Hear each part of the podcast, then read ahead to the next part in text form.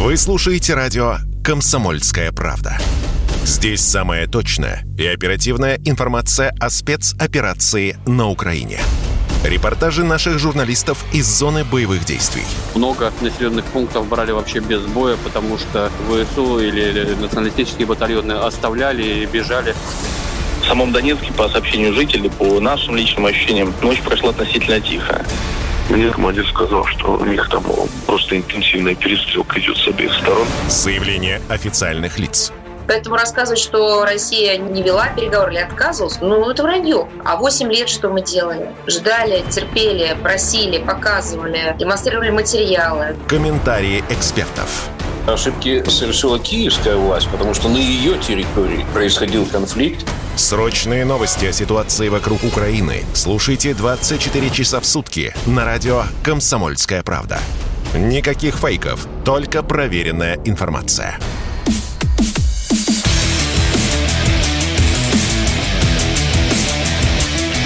Программа с непримиримой позицией. Утренний Мардан. Всем здравствуйте! В эфире радио «Комсомольская правда». Я Сергей Мордан. Трансляция началась в YouTube-канале «Мордан 2.0». Нас не забанили. Странно. Странно. А вот этот эфир, кстати, могут забанить. Я позже объясню, почему. Также идет трансляция в телеграм-канале «Мордан». Подписывайтесь, если вам нравится слушать в фоновом режиме, если вам нравится читать новости, комментарии и так далее, и так далее. А, ну что, давайте начнем с новой каховки, естественно. Других вариантов особо нет. Мы только вчера говорили достаточно обстоятельно и подробно о том, что означают э, вот эти пресловутые новые американские вундервафли под названием РСЗО Хаймерс. А чем отличается то, что поставлено уже от того, что американцы грозятся поставить в ближайшем будущем? Ну, во-первых, в ближайшем будущем они должны прислать э, на Украину еще четыре машины, а главное ракета с увеличенной дальностью. Якобы, по официальной информации – а в первой партии были ракеты, которые бьют э, до 70 километров, но судя по ударам последних полутора недель, нет, они бьют существенно дальше, до 120.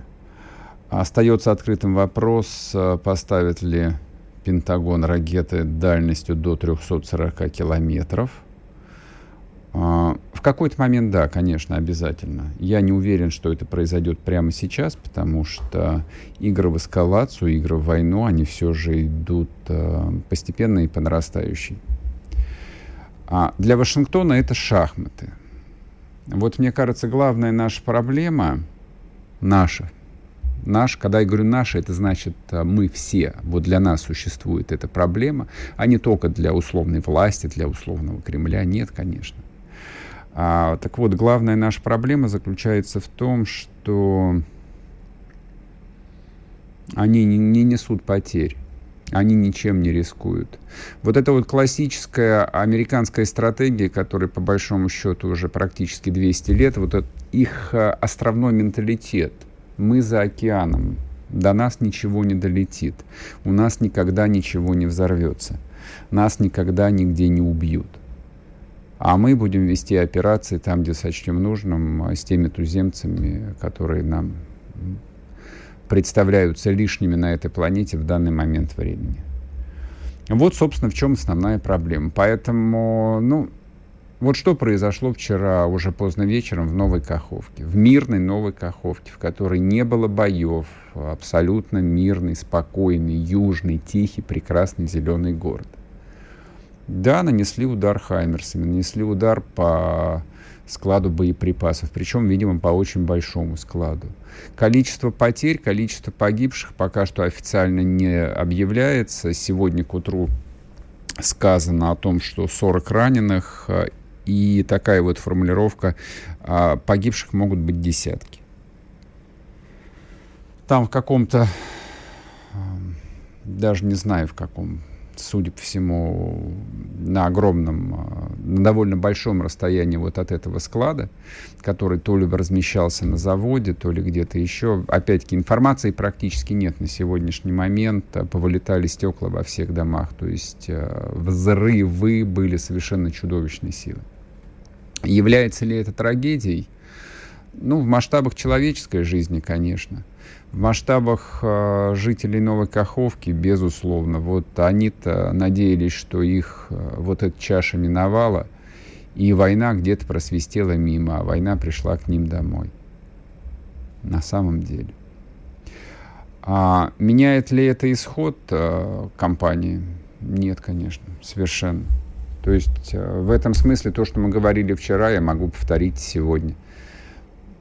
Восемь установок, а вот э, при всем возбуждении, которое испытывают э, персонажи э, типа Латыниной, это всего лишь РСЗО, не бог весь что, это всего лишь РСЗО. Дальнобойные, да, современные, да. А, но 8 э, машин, которые ездят вдоль линии фронта, и управляются с американских спутников и самолетов АВАКС, не могут, конечно же, изменить э, ход этой войны. Нанести ущерб могут. Подорвать на какое-то непродолжительное время ну, вот, нашу веру в победу. Ну, у кого-то могут, у меня, например, нет, и я уверен, что у абсолютного большинства людей нет. Ну, то есть людей с более-менее устойчивой психикой, да, это вызывает э, боль, но подобного рода боль, она всегда сочетается с такой с крайней степенью ожесточения здесь, в тылу, а я могу себе представить, какая степень ожесточения а, появляется у людей, которые находятся там за ленточкой. Что они сделают с операторами этих машин, когда они попадут им в руки – я не завидую этим а, украинским солдатам, а я очень надеюсь, что в руки спецназу попадут еще и американские инструкторы, которые, безусловно, там есть. я очень надеюсь, что они запьют чашу боли, такую большую, такую полную. Ну ладно. Вот. Но из этого же нужно сделать ряд абсолютно прикладных э, выводов. И вот судя по тем комментариям, которые в течение последних трех дней военкоры писали, а пишут они, естественно, то, что слышат от военных, то, что слышат от командиров, да, это, в общем, диктует быстрое изменение тактики то, что за последнюю неделю были нанесены удары по нескольким крупным а, складам боеприпасов, но это секретом не является. Другое дело, что предыдущие удары наносились а, в Донбассе, они, в общем, как бы вот в контексте этой всеобщей, тотальной а, канонады, но остались не столь незамеченными, а здесь удар был нанесен по мирному абсолютно городу, поэтому вот мы о нем сегодня и говорим. Ну, а, собственно, какие выводы из этого следуют? Ну, опять-таки, для этого не нужно заканчивать Академию Генерального штаба. Это значит, а, хранение боекомплекта надо рассредотачивать. Да, я понимаю, да, это сложно, да, это лишняя нагрузка на логистику. Все это прекрасно понимают. Придется ли это делать? Да, это придется делать. Я уверен, что это уже делается. Я уверен, что это делается. То есть на Донбассе это стали делать сразу. То, что на это не отреагировали в глубоком тылу, которым до вчерашнего вечера была новая Каховка, я уверен, что старшие командиры спросят с тех, кто отвечал за это. Почему не рассредоточили, почему допустили, где было ПВО. Ну, тут есть некоторое количество вопросов, которые совершенно не являются поводом а, для какой бы то ни было истерики. Ну да, на войне так бывает. На войне так бывает. Но один вопрос, принципиальный вопрос, проклятый вопрос про центры принятия решений. Не мы придумали этот э, стыдный мем, понимаете? Не мы, не я, не мои коллеги, не мы его придумали. Его придумали другие люди. Из которых, и, и, собственно, которым теперь день за днем и предъявляется этот вопрос риторический. Ну и где ваши удары по центрам принятия решений, дорогие вы наши начальники, спикеры, представители официальные, все, кто угодно? Что еще должно произойти для того, чтобы вот, были нанесены удары по центрам принятия решений? По каким? По каким? По Киеву? Да нет, ну это уж совсем а, грезят об ударах по Банковой, опять-таки, только люди с подвижной психикой. А мы уже пятый месяц а, находимся, ну, по крайней мере, ментально в состоянии войны. Мы пять месяцев с этим живем, мы как-то с этим свыклись, вот привели нервы в порядок и понимаем, что центр принятия решений находится совсем не на Банковой улице. Эти ракеты, эти Хаймерсы на новую Каховку наводил никакой не Зеленский слабоумный. Эти ракеты наводили американские самолеты «Авакс». Эти ракеты наводили американские военные спутники. Отсюда возникает вопрос. Мы понимаем, собственно, а, суть происходящего и максимально четко формулируем ее – то есть фраза, что идет война с Западом, противостояние с Западом давным-давно наполнилась смыслом. Ну, для всех, кто пытается вот, ну, смотреть чуть глубже поверхности.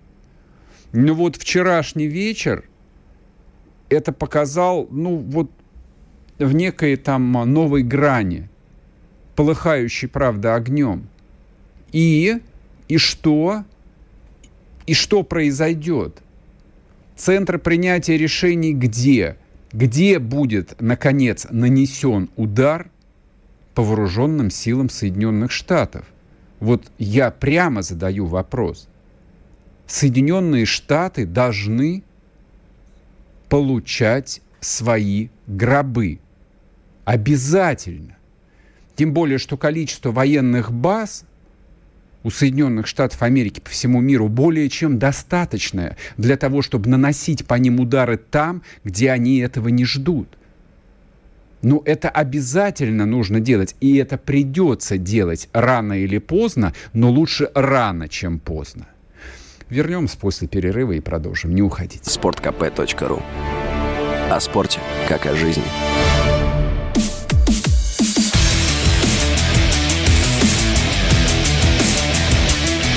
Программа с непримиримой позицией. Утренний Мардан. И снова здравствуйте, и снова в эфире радио «Комсомольская правда». Я Сергей Мардан. И еще одна новость. И еще одна новость. Событие произошло уже в русском Крыму. Восемь лет – огромный срок. То есть я лично предполагал, что за 8 лет ну, у людей мозги становятся на место. Люди, а, как правило, привыкают к новой реальности. Почему я так утверждаю, я вам объясню. Вот в 1991-92 году а, ощущение, что что-то поменялось, не было никакого. А вот спустя 8 лет, в 2000-м, никаких иллюзий в том, а, где ты живешь, на каком свете, в какой стране и в какой реальности, а, уже ни у кого не было. Я это прекрасно помню. Вот в 91-м, 92-м, да, в том числе в частных разговорах, мы говорили о том, ну, ничего, сейчас вот, в общем, как-то все рассосется, и, скорее всего, все будет, ну, как-то по-другому, но так же, как было. А в 2000-м этих разговоров не было. Но при этом в Крыму некоторые вещи не меняются. Сейчас я вам расскажу сюжет, о котором а, ну, большого скандала пока что не возникло, не знаю по какой причине. Сейчас мы попробуем этот скандал, а, так сказать, раздуть. Пишет человек, он пишет э, корреспонденту ВГТРК Андрею Медведеву. Здравствуйте, Андрей, у нас тут ЧП. Вчера около 21.30 в городе Судаке, это Крым, были избиты российские военные. Они проходят там лечение в санатории, то есть, я так понимаю, что после ранения. Вышли в город прогуляться в район набережной. Одеты парни были в, гражданц... в гражданской шорты, кепки с литерой Z. Именно это не понравилось группе местной молодежи. Ну, ладно, я тут буду пропускать а, и останавливаться на, глав, на главном. Крымским татарам. А, ну, в общем, этих э, солдатиков, раненых, которые на восстановление, вот эта вот группа крымских татар сильно избила. Сильно избила. Били вчетвером, умело. У меня вопрос. То есть, не-не, все как бы местные власти сказали, что дело на личном контроле у Аксенова, сейчас все на всех найдут и так далее, и так далее, и так далее. Но у меня даже не про это вопрос. Я очень надеюсь, что найдут. Это во-первых.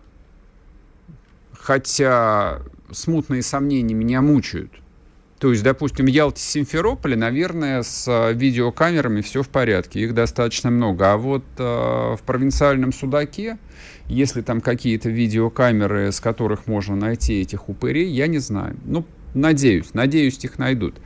У меня два вопроса. Вопрос первый. А, и что с этими тремя или четырьмя, сколько их там было, не вполне понятно, правонарушителями будет. Значит, если это статья хулиганка, там срок э, вплоть до принудительных работ. Никакой может быть. Если им вменят э, тяжкие телесные повреждения, ну, чуть побольше, до шести. Покушение на убийство нет, не получится. Этот приемчик мы знаем, а, но били без а, камней, там, без арматуры, без ничего нет. То есть покушение на убийство здесь предъявить никак не получится. Хотя очевидно, вот тут возникает некоторая юридическая коллизия, которая ну, должна получать некоторую адекватную оценку, а я сильно сомневаюсь, во-первых, в том, что в Российском уголовном кодексе есть э, ну, подобный правовой инструмент, а во-вторых, я очень сомневаюсь э, в судьях, которые работают э, в Крыму. Правда, сомневаюсь.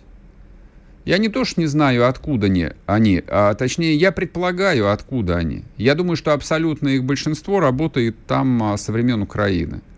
И, соответственно, да, я подвергаю большому сомнению их лояльность по-прежнему подвергаю всех чиновников, которые работали на Украину до 2014 года, а их э, в абсолютном своем большинстве оставили на своих местах, ну как, они же присягнули, получили российские паспорта, и, наверное, это было правильно.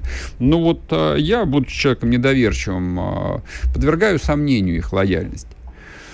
А вот эти вот э, граждане, жители города Судака, они не просто напали на неких... Э, тоже молодых людей, которые им чем-то не понравились.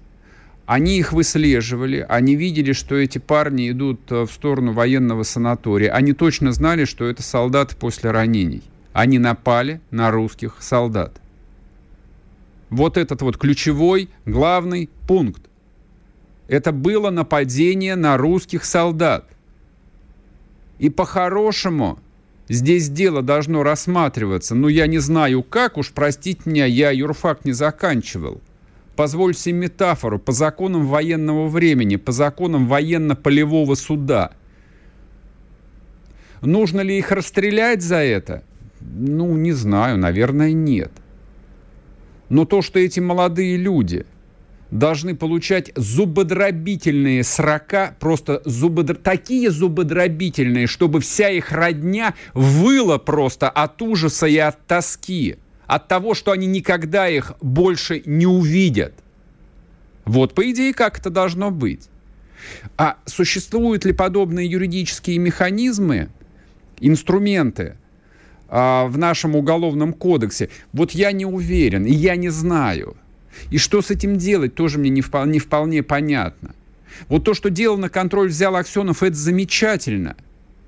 Но по-хорошему это дело на контроль должен взять, ну я не знаю кто, а председатель Верховного суда, кто у нас командует судейскими?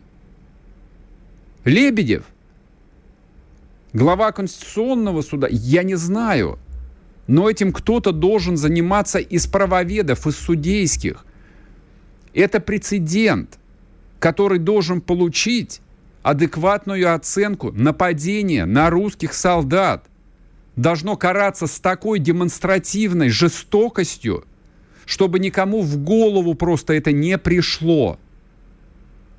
А это было осознанное нападение именно на солдат. Они знали, кого они пасут. И второй вопрос. Он не менее важный, а может быть даже более. Итак, 8 лет прошло с момента возвращения Крыма в родную гавань. А 8 лет. То есть вот эти вот а, крымские татары, извините, что я заостряю внимание, это принципиальный вопрос, а, которые совершили нападение, им там возраст около 20 лет. То есть они выросли, стали взрослыми уже а, в России. А что происходит вот в этой крымско-татарской диаспоре, можно узнать. Кто-нибудь занимается настроениями среди крымских татар? А может быть, это действительно проблема? Может быть, действительно они тоскуют, ну, в какой-то достаточно ощутимой массе а, по прекрасной Украине и нелояльной России. А может быть, с этим что-то нужно делать? Может быть, работать с этим надо? Как? Я вам сейчас скажу, как. А, я помню, была история, может быть, год а, или полтора назад – тоже там вышли какие-то а, члены то ли Меджлиса, то ли чего-то еще на митинге, причем демонстративно, ничего не боясь, а, ну, кого-то задержали. Вы думаете, на этом что-то закончилось? Я вам напомню, нет, ничего не закончилось. Там тоже пришла толпа родственников в отделению милиции. И по идее, ну, я же каждый день читаю, в том числе и всякую либеральную прессу, вот про звериный оскал российского авторитаризма, тоталитаризма, про то, что ЧК здесь лютует, вот, что людей без суда, без следствия отправляют срока огромные. Ну, в общем, 37 год. А вот там ничем не закончилось. А вот там ничем не закончилось. По крайней мере, не появилось никаких новостей о том, что, не знаю, 30-40 вот этим вот крымским татарам, которые пришли к отделению милиции, впаяли лет по 7, по 8, по 10. А как по-другому, извините меня? Ну хорошо, вот то было мирное время. Как нам казалось, то было мирное время, и просто требуются годы, и все образуется, и люди поймут, они увидят, что к ним по-человечески относятся. И российская власть осудила депортацию 1944 года, а потом еще раз осудила а потом а, легализовала все самозахваты земли, которые в Крыму были – то есть вот, вот со всей душой, с распростертыми объятиями, да, Сталин проклятый, господи, ой, вы ни в чем не виноваты. Ну и чё? А он мне камень положил в мою протянутую руку, как писал классик. Но это лирика, это эмоции. А если абстрагироваться от эмоций, то кто-то же с этой диаспорой должен был работать кто-то должен был вычислять нелояльных, нелояльный элемент, выдергивать эту гниль, чтобы она не заражала нормальных людей. И вот только после этого, спустя годы, может сложиться, ну, нормальная вот э, жизнь, в которой мы все граждане, вне зависимости от этнического происхождения. А без этого получается вот то, что получается. А без этого без этого теперь, там, мне кажется, должно поработать ФСБ, так от души причем поработать. И не только в Судаке, а по всему Крыму. Короткий перерыв на новости, вернемся и продолжим. Радио «Комсомольская правда». Мы быстрее телеграм-каналов.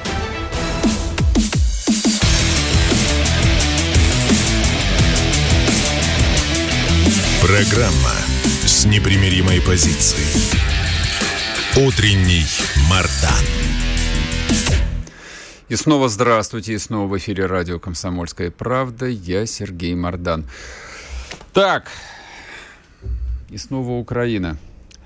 Украина, Украина, Украина. Значит, выяснилось, что Украина — это нынче центр морали, этики, не знаю, там, а, христианского отношения к миру. Причем знаете, кто об этом говорит? Вы будете смеяться а, агент Путина Арестович. Именно так. Но человек, э, который произносит вот эти вот вещи, причем он их говорит в камеру, он понимает, что это будет растиражировано, при этом он тоже знает, что э, ну вот все постсоветское пространство в курсе его, так сказать, э, сексуальных перверсий. И вот он говорит о морали в политике. Ну, послушайте, на самом деле, чтобы я не пересказывал. Так вот, Украина делает невероятную вещь. Она возвращает мораль в политику. Недаром же нам приклеили воины света еще на Майдане. Это же такие вещи случайно не рождаются. Точнее, они рождаются, может, и случайно, они не закрепляются. Закрепляются только определенные вещи. Ну, у нас в основе лежит свет. У нас в основе лежит свет. У нас в основе лежит... Арестович, конечно, уникальный человек. Вот я уже об этом говорил несколько дней назад, я повторю еще раз. А он уникален в том смысле, что он врет э, без паузы. Он не тормозит, э, у него не срабатывают никакие внутренние предохранители, ему не становится стыдно. И вот он просто по своей лжи скользит, он, переп... он перепрыгивает как с камня на камень. И это звучит как песня. И многие люди, ну, с э, чуть менее критическим мышлением, э, чуть э, более глупые, с чуть более подвижной психикой, они на это ведутся, это правда. Но это, собственно, феномен общеизвестный, то есть манипуляторы, разводчики, кидалы уличные, цыгане, вот, которые гадают по руке, они, все, они все пользуются одними и теми же психологическими приемами, как и Арестович. Вот, мне трудно сказать, вот что здесь э, работает его предыдущий профессиональный опыт, либо вот опять-таки вот какая-то внутренняя там не травма, а поврежденность, но он врет совершенно вдохновенно. Почему а, мы обратили внимание на этот момент, вот на этих воинов света? Ну, просто так а, сложилось, вот именно во вчерашнем дне. Вот в тот же самый день, когда Арестович говорил о том, что украинцы, вот те, кто носят, не просто украинцы, а те, кто носят желто-синие шевроны, это воины света, а поступило официальное сообщение о том, что на свободу отпущены осужденные а, солдаты и командиры знаменитого батальона «Торнадо». Уж я не знаю, там их э, Зеленский помиловал или по какой-то особой статье э, несуществующего уголовного кодекса, несуществующей Украины, они вышли на свободу. Но обратите внимание, вышли люди, которых осудил украинский суд в 2017 году. То есть преступления этих людей были настолько чудовищны, настолько вопиющими, настолько они не укладывались в сознание ну, тогдашних украинцев образца 2015, 16, 17 годов, что даже украинский суд их в 17 году осудил. Причем 40 там были такие от души. Вот этот вот командир роты Руслан Онищенко получил 11 лет тюрьмы. 11 лет тюрьмы. 11 э, бойцов этого Добробата сроки от 5 до 10 лет. Убийства, пытки, изнасилования – по отношению к гражданским в том числе. Вот что им инкриминировалось, вот то, что было доказано даже в украинском суде. Даже в украинском суде было доказано. И вот этих вот людей Зеленский отпускает на свободу. При этом а, на одном из последних заседаний а, вот этот Онищенко заявил, я цитирую, Пусть вся Украина знает, нам не стыдно за свои поступки. И еще а, один а, персонаж из этого торнадо, замкомандира батальона позывной Маджахет, я не знаю, как его фамилия, да и не нужно нам знать его фамилию, тоже цитата. «Без пыток жизнь была бы не жизнь, ничто так не поднимает тонус, когда у тебя в руках чья-то жизнь». И вот этих вот людей Зеленский, вот этот вот новый Уинстон Черчилль, как его западная пресса упаковывает сейчас, вот этих людей Зеленский отпустил на свободу. Ну, в смысле, что они должны искупить э, кровью, значит, э, свои преступления. Ну, потому что, я не знаю, вот я, я правда, я пытаюсь э, как выстроить логику, она же должна быть, то есть ты же должен как-то сформулировать, как-то обосновать. У меня не получается, я начинаю буксовать, сбиваться. Вот как это нужно объяснить людям? Вот нормальным а, гражданам Украины, которых, конечно же, абсолютное большинство, но тех, у кого логические связи работают, те, кто помнит еще 17 год, им как это объяснить, что насильников, убийц, людей, которые пытали, убивали, насиловали, гражданских в том числе. Причем, что значит гражданских? Это они насиловали, убивали и пытали таких же вчерашних граждан Украины на Донбассе. Они же их воспринимали как э, украинцев, как соотечественников, они их убивали и пытали. То есть вот а сейчас как-то украинское общество должно это воспринять вот э, новую реальность. Вот в каком контексте? Не очень понятно. Но Арестович им предлагает, э, так сказать, основу идеологическую, идейную. Вы все воины света. Вот этот вот Онищенко, убийца, извращенец, вот он тоже воин света. Украина возвращает мораль в мировую политику.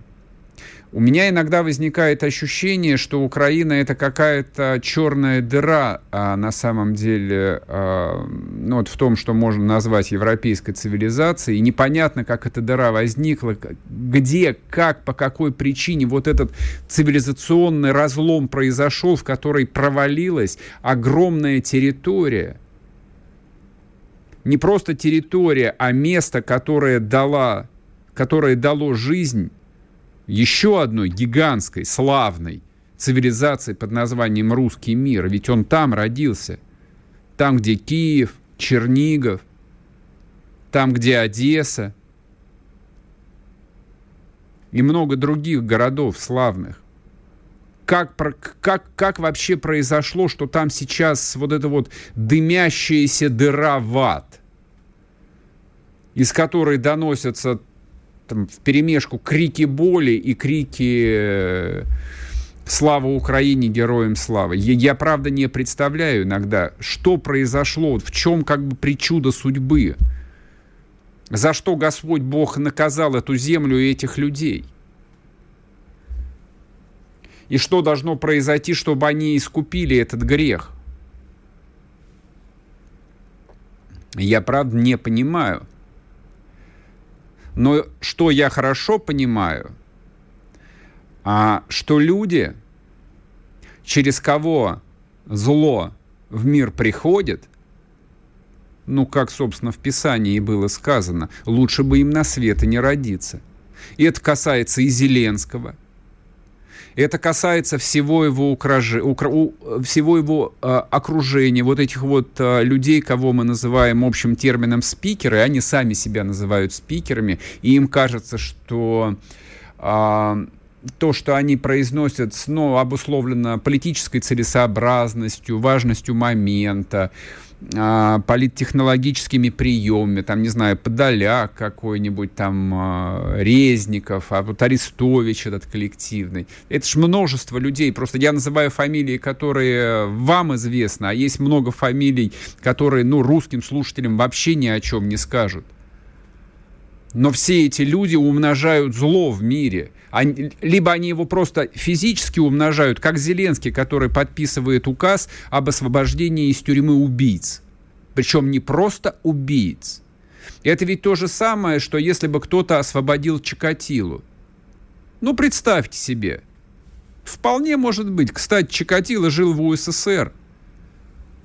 Сын его там книжки пишет, говорит, что папу оболгал коммунистический режим. Вот представьте себе ситуацию, что Чикатилу осудили, ну не знаю, в каком-нибудь, не расстреляли, а осудили, и вот он сидит в тюрьме, а тут а, наступил политически обусловленный момент, он пишет прошение на имя Зеленского, и Зеленский говорит, ну как же, конечно, он же патриот с подходящей украинской фамилией, причем, конечно, его надо освободить, он поедет служить в Тербате каком-нибудь на Донбассе, или будет будет освобождать Херсон. Представляете себе, дорогие мои херсонцы, кто вас собирается освобождать? Вот эти вот онищенки.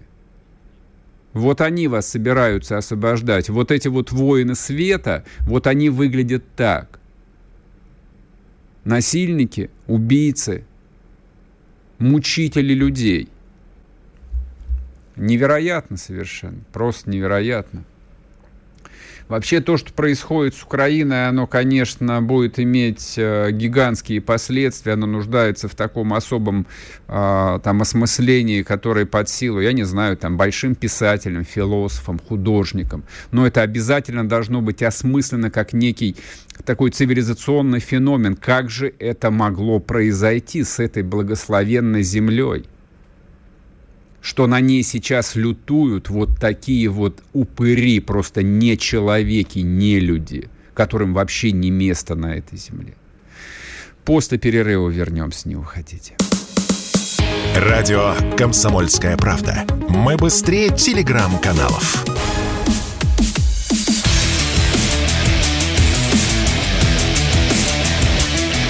Программа с непримиримой позицией. Утренний Мардан. И снова здравствуйте, и снова в эфире радио «Комсомольская правда». Я Сергей Мардан. Трансляция идет на YouTube-канале «Мардан 2.0». Если вы вдруг до сих пор не подписались на него, вы совершаете страшную ошибку. Зайдите, подпишитесь. А если смотрите трансляцию, нажимайте кнопку «Нравится». Также идет трансляция в телеграм-канале «Мардан». Ну, собственно, где я остаюсь после каждого эфира, после 10 утра по Москве. Но это кому мало, кому хочется больше, больше, больше Мардана. А еще одну новость мне хотелось, хотелось бы проговорить. Она, ну, такая историческая тоже. Здесь тоже много возникает каких-то исторических аллюзий, аналогий. Значит, вчера а, опять Зеленский, опять про Зеленского будем говорить, а, внес в Раду законопроект о предоставлении полякам особого статуса на Украине. Об этом причем сообщил почему-то не Зеленский, а президент Польши Анджей Дуда. Я процитирую. Позвольте я вам процитирую польского президента. Украина сегодня таким жестом президента делает символичное приглашение. Вы здесь имеете особенные права. Значит, учитывая, что это говорит польский президент, а я бы сказал так, а вроде бы как нейтральная фраза приобретает такое особое звучание. Вы, обращается он к полякам, имеете здесь, здесь, это как фраза «эта страна», особые права. Учитывая довольно сложные исторические отношения а, украинцев и поляков, ну вот того, что называется Малороссия, и того, что называется Польша или Речью Посполитой, мне кажется, очень а, рискованное решение. Нет, но оно совершенно не рискованное, оно абсолютно логичное со стороны Зеленского, учитывая его происхождение, так сказать, его культурный бэкграунд. Вот я неоднократно уже в этом эфире говорил, что меня не то, что не покидает ощущение, я абсолютно убежден в том, что Зеленский украинцев презирает, ненавидит, а, и, в общем-то, считает их за недочеловеков. Почему это ему до сих пор сходит с рук, и как долго ему это будет сходить с рук, ну, трудно сказать. Но огромное количество решений просто свидетельствует, выпьют об этом. Можете ли вы себе представить, друзья мои, ну просто вдумайтесь на секунду, вот можете ли вы себе представить, чтобы украинский президент – причем украинец по этническому происхождению, по культуре, я не знаю, уроженец какого-нибудь Житомира, Ровно, Винницы. Я сейчас не про Порошенко говорю, конечно же. А, человек там укорененный даже в украинской версии украинской истории и культуры а, мог бы принять подобный, внести подобный законопроект об особом статусе а, поляков на территории Украины. Это невозможно но это просто невозможно. Вот даже человек, который знает украинскую историю ну, на основе народных мифов, а Тарас Бульба написан вот на основе народных преданий и народных мифов, вот а, недоверие к полякам, хорошо, не ненависть, но недоверие к полякам имеет врожденное – то, что любой украинец прекрасно осознает, хотя бы на уровне подсознания, о том, что отношение поляков а, к Украине на 100% имперское, тут даже и спорить не о чем. Какие могут быть особые а, права у поляков на территории Украины? Просто вдумайтесь. Малороссия никогда не была, скажем так, обычной частью Речи Посполитой. Жители Малороссии всегда были поражены в правах. Начиная с 15 хорошо, 16 века, потому что они были православными, а шляхта была католической. И малоросы, а шла ли речь о запорожском казачьем, ну, скажем так, о казачьей старшине и о крестьянах, а, то есть вот эта вот а, линия противостояния, она никогда не исчезала. Несмотря на столетия польского владычества. Вот это противостояние никогда не исчезало, оно сохраняется именно на уровне народной культуры. Что должно быть в голове человека, который волей судьбы оказался президентом Украины, чтобы он принял подобный закон. Я вам скажу, что значит он имеет мыслью этот народ, этих людей изощренно унизить, еще раз вытереть о них ноги, еще раз дать им понять, что они говно. Бессмысленное, тупое говно и с ними можно делать все, что угодно. Вот, а, по моему мнению, какова логика Зеленского. Ничем иным это объяснить нельзя. Нет, я знаю, чем это можно объяснить. О том, что Польша является самым верным союзником независимой Украины в ее противостоянии с агрессивной Россией. И Польша предоставила 220 танков там и так далее, и так далее, и так далее. Но любой украинец, взрослый, помоложе, какой угодно, который хотя бы вот э, прочитал курс родной истории, прекрасно знает о том, что Польша это империя на минималках. Вот Российская империя – это настоящая империя, настоящая военная империя, которая действительно всех хотела и хочет осчастливить и 200 лет назад, и 100 лет назад, и сейчас. Логика российской власти действительно абсолютно имперская. Почему она мне близка? Потому что у меня сознание такое же. Я в этом на 100% совпадаю с нашей коллективной властью. Российская имперская идеология всегда хотела осчастливить всех. Здесь никогда не было метрополий и колоний. Более того, соки всегда высасывались из исторической России и отправлялись э, на окраины. Так было и при, царь, и при царях, и при коммунистах, и при антикоммунистах. Ничего не меняется. Опять-таки, это наш крест, мы его тащим. Но с поляками не то же самое. Поляки никогда не хотели а, хохлов осчастливить. Они украинцев всегда полагали и называли быдлом. И тому свидетельств исторических, литературных неисчислимое количество.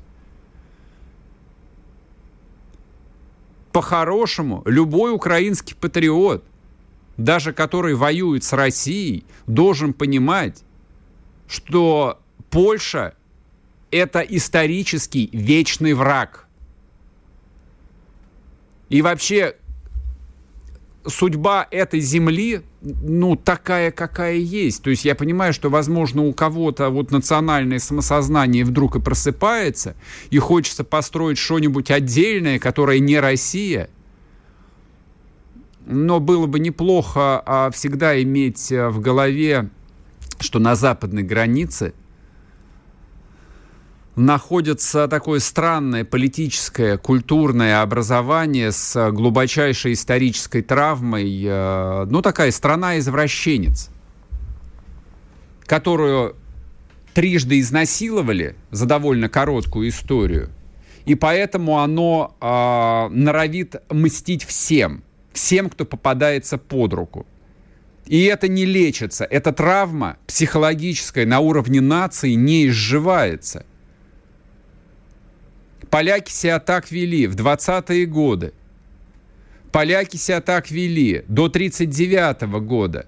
Ну, когда вот э, неслись э, там на всех парах, э, чтобы построить вот эту вот линию Керзона пресловутую. Вот они хотели построить санитарный кордон на границах России больше, чем этого хотели англичане, американцы и французы. И то же самое было и после 1945 года. Ну и то же самое началось после 1991 года. Это историческая травма у поляков, к сожалению, не проходит, не вылечивается.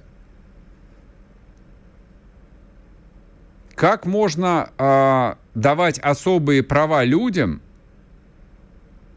которые тебя, ну, где-то в глубине души или даже не очень в глубине просто ненавидят? Это я сейчас обращаюсь, я не знаю, к кому обращаюсь, но к украинскому политическому классу невидимому, хотя его тоже нет. Что нам с этим придется делать? Ну, нам с этим придется жить. Собственно, Россия научилась с Польшей жить примерно так, начиная с э, начала 17 века. Краткий экскурс в историю. А поляки, да, добрались до Москвы, да, они были в московском Кремле. Война 1600, э, как вы помните, 12 года закончилась воцарением Романовых. Ну, в общем, для поляков неудачно сложилось. Потом они еще поковырялись 100 с небольшим лет в амбициях стать сверхдержавой восточноевропейской. Но все закончилось первым разделом Польши, потом вторым разделом Польши, потом третьим разделом Польши, потом 1939 годом, тоже абсолютно справедливым и закономерным. И я уверен, что будет еще один в конечном счете раздел Польши. Ну, то есть, если политическая нация до такой степени травмирована, что перестает быть хоть сколько-нибудь обучаемой, то есть рефлексы, а, ну вот только безусловные работают. Ну что ж, значит, а, судьба этой нации будет очень несчастливой. В человеческой истории были такие случаи. Вот такой вам короткий сюжет про Украину не Россию и Украину не Польшу. Если тебя спросят, что слушаешь, ответь уверенно. Радио «Комсомольская правда». Ведь Радио КП – это самая топовая информация о потребительском рынке, инвестициях и экономических трендах.